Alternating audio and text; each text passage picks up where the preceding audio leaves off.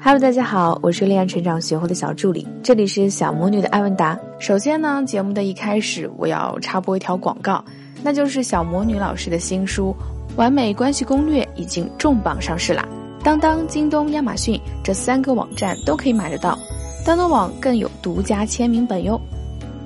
我们今天分享的第一个案例是：二十五岁以后如何嫁得比别人好？小魔女姐姐你好，小助理好。我今年二十五岁，一米六八，一百零八斤，颜值六分，父母恩爱。他二十六岁，一米七二，一百三十斤，颜值五分，从小无母爱。身边人都说他是一个渣男，我也知道。跟他分手将近半年，中间断断续续有联系。最近我知道他有女朋友了，是他的同事，我心痛不已，每晚以泪洗面。小魔女姐姐，再不拯救我，我怕上海要发水灾了。明明回忆里面没有任何美好的东西，为什么我还是忘不掉他呢？是斯德哥尔摩在作怪吗？细数他的十宗罪：一、动不动就骂人；二、脾气暴躁，以前家暴前女友；三、开房还要我出钱；四、找我借钱，不借还说我人品有问题；五、说我身材不好，长得又丑，情商低，智商低；六、一次争吵中我说分手，他就威胁我要杀我。以前我是属于那种很自信的人，也会有人经常夸我，但我现在觉得自己是个失败者，我变得很不自信，也不再微笑了。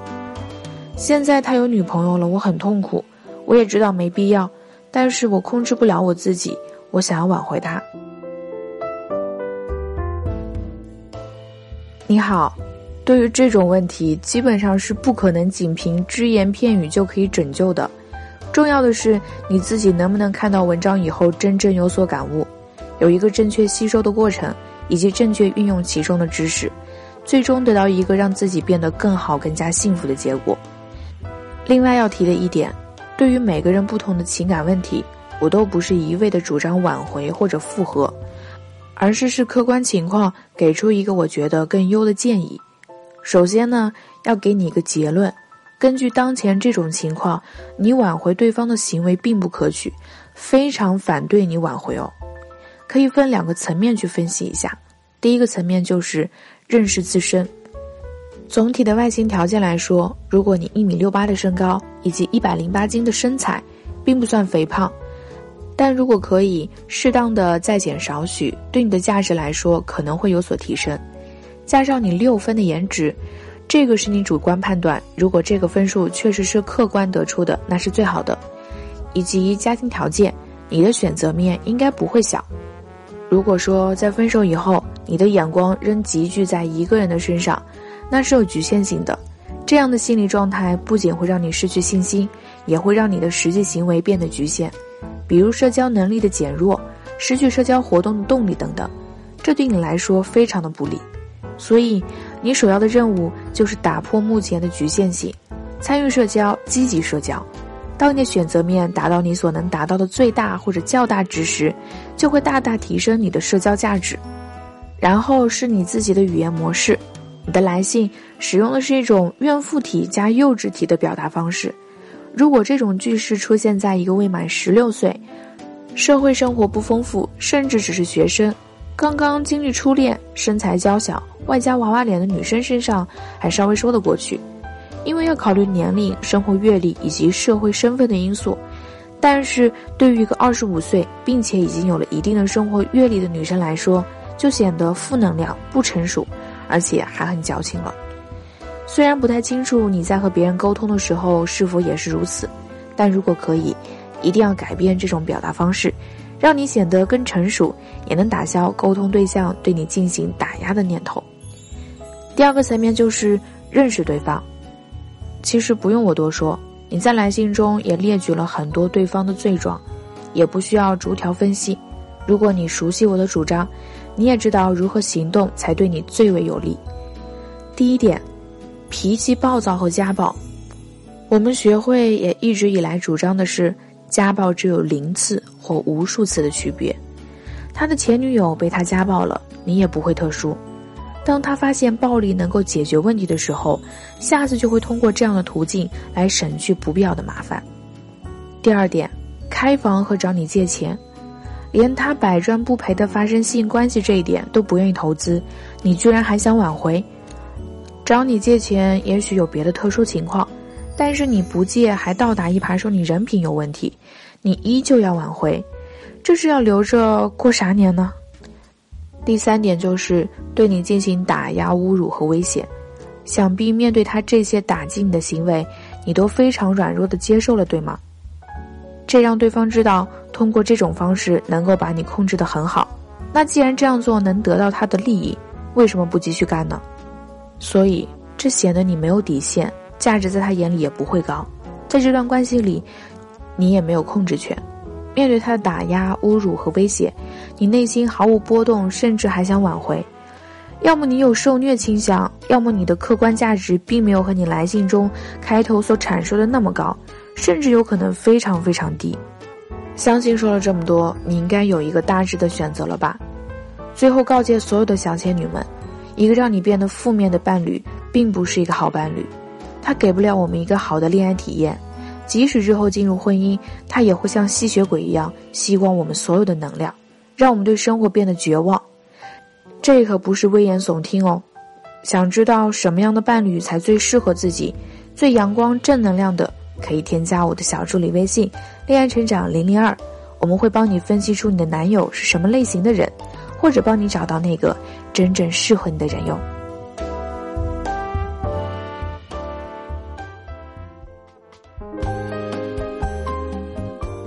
好了，接下来我们讲述第二个案例。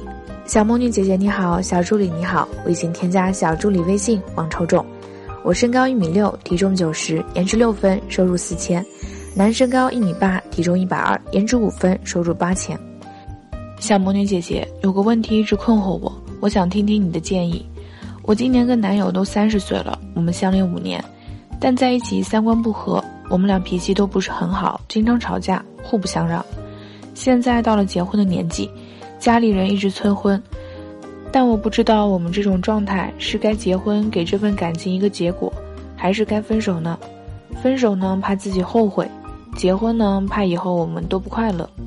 现在每天都很纠结，希望得到你的回答。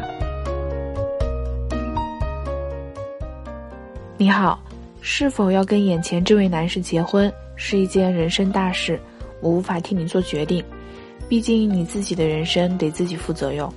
但针对目前的情况，可以给出一定的专业性建议。你一直都在提我和男友都三十岁了，现在到了结婚的年龄，家里人一直催婚。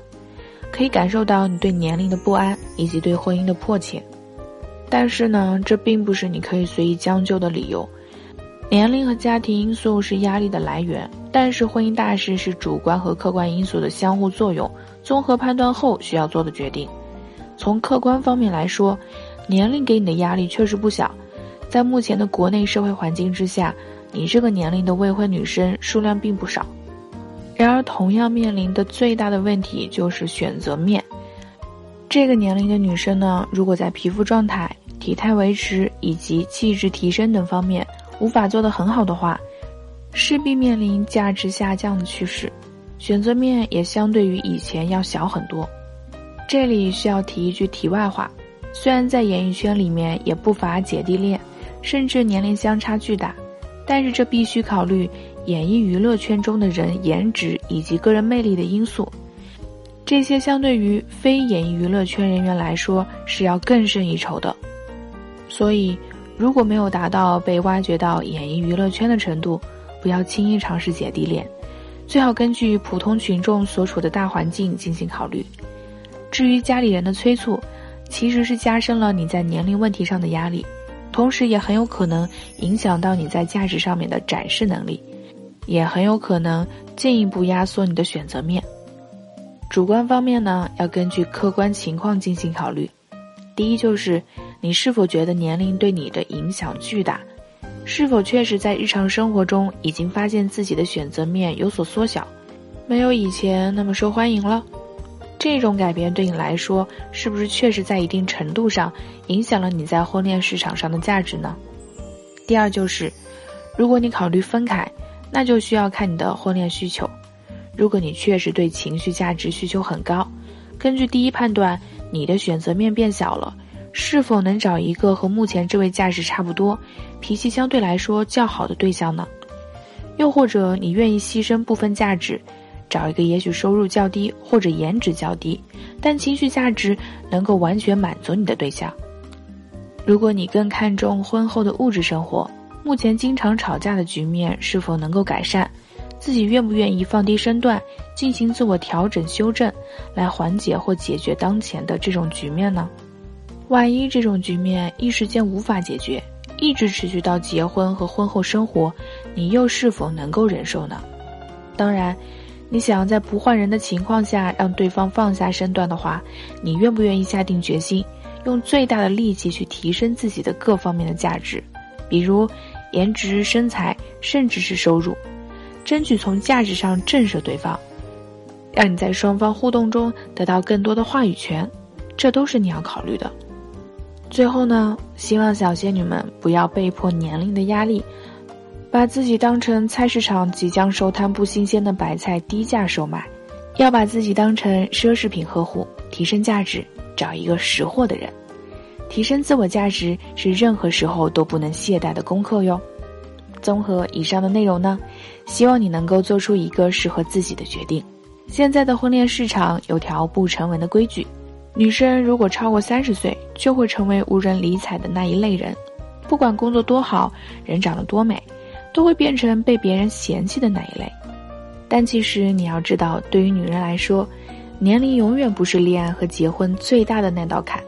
添加小助理微信“恋爱成长零零二”，教你一条嫁得好的终极武器，让你在挑剩的年纪嫁得比身边的人都好。